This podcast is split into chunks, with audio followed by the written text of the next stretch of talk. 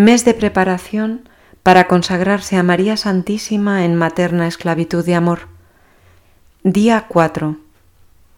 María es un misterio. Puntos del tratado del 1 al 13.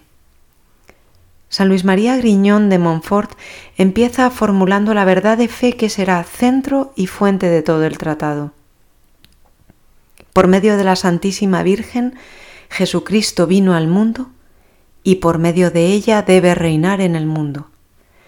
El mismo santo confirma lo dicho con la autoridad de los padres de la Iglesia, entre los cuales San Agustín decía, el mundo era indigno de recibir al Hijo de Dios directamente de las manos del Padre. Él lo dio a María para que el mundo lo recibiera por medio de ella. Por un designio divino, María es para cada hombre un medio necesario de salvación, y de esto se deriva que Dios ha hecho de ella su mejor criatura. Dios, en efecto, concede los bienes de gracia necesarios según el oficio confiado. ¿Cuáles bienes tuvo que conceder a María Santísima para ser Madre de Dios? San Euquerio decía, ¿Quieres saber cómo es la madre? Mira cómo es el hijo. Y San Luis María, lleno de estupor delante de esta verdad, exclama, Ella es una digna Madre de Dios. Aquí calle toda lengua. Calle toda lengua porque María es un inagotable misterio de gracia, imposible de encerrar en nuestras limitadas mentes. Tan grandemente Dios la ha enriquecido de sus dones que San Luis dice, Ni el ojo vio, ni el oído oyó, ni el corazón del hombre llegó a contemplar las bellezas, las grandezas y las prerrogativas de María, el más grande milagro de la gracia y de la naturaleza y de la gloria. María no es suficientemente conocida. Este lamento de San Luis María Griñón de Montfort está fundado en la consideración de su misión como Madre de Dios. Los dones recibidos para cumplir esta misión son tan altos que no hay mente humana capaz de comprenderlos. Es pues justo y debido repetir con los santos, de María nunquam satis. María no ha sido todavía suficientemente alabada, exaltada, honrada, amada y servida. Ella se merece más alabanza, respeto, amor y servicio.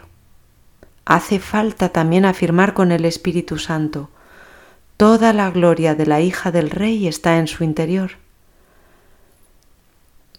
como si toda la gloria exterior que quieren tributarle el cielo y la tierra sería nada en comparación con la que recibe interiormente del Creador y que no es conocida por las pobres criaturas que no pueden penetrar en el secreto más íntimo del Rey. Hay pues que conocer mejor a María. Revelando el motivo teológico que lo llevó a escribir el tratado, San Luis María revela también la necesidad para todo católico de renovar el deseo de abrazar esta devoción.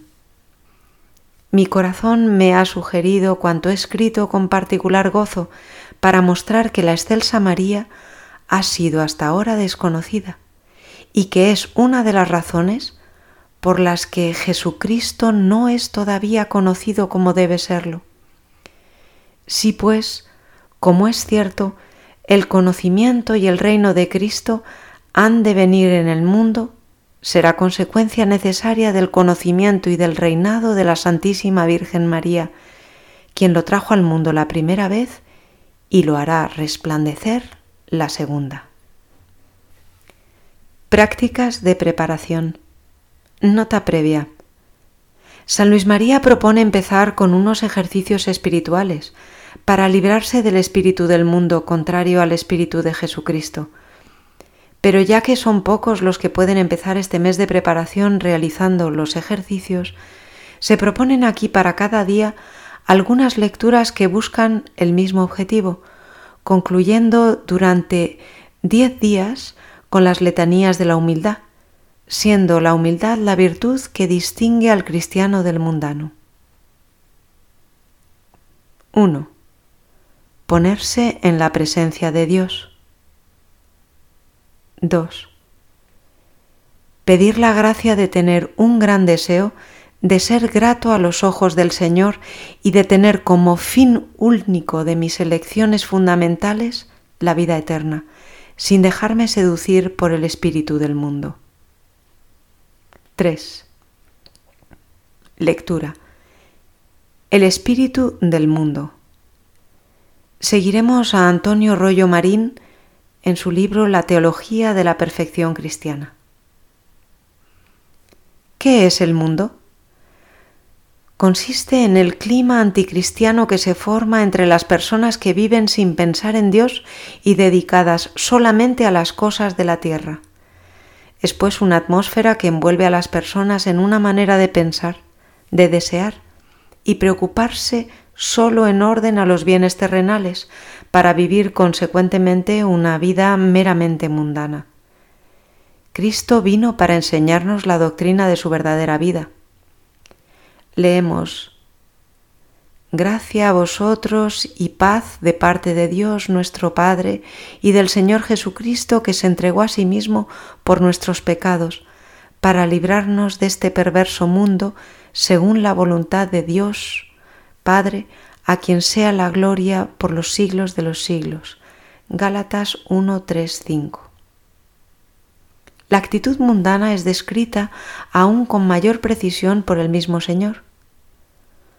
Los campos de cierto hombre rico dieron mucho fruto, y pensaba dentro de sí diciendo, ¿qué haré? Pues no tengo dónde reunir mi cosecha. Y dijo, voy a hacer esto.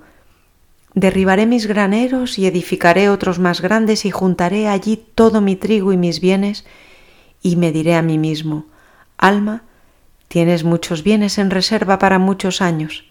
Descansa, come, bebe, banquetea pero Dios le dijo, Necio, esta misma noche te reclamarán el alma. Las cosas que preparaste, ¿para quién serán? Así es el que atesora riquezas para sí y no se enriquece en orden a Dios. Lucas 12, 16 al 21. La necedad consiste en dedicarse solo en alcanzar los bienes mundanos y no aquellos para la vida eterna. Considerando el ejemplo de Jesús en la cruz, pediremos durante diez días la virtud de la humildad en la que se han destacado también los más grandes santos.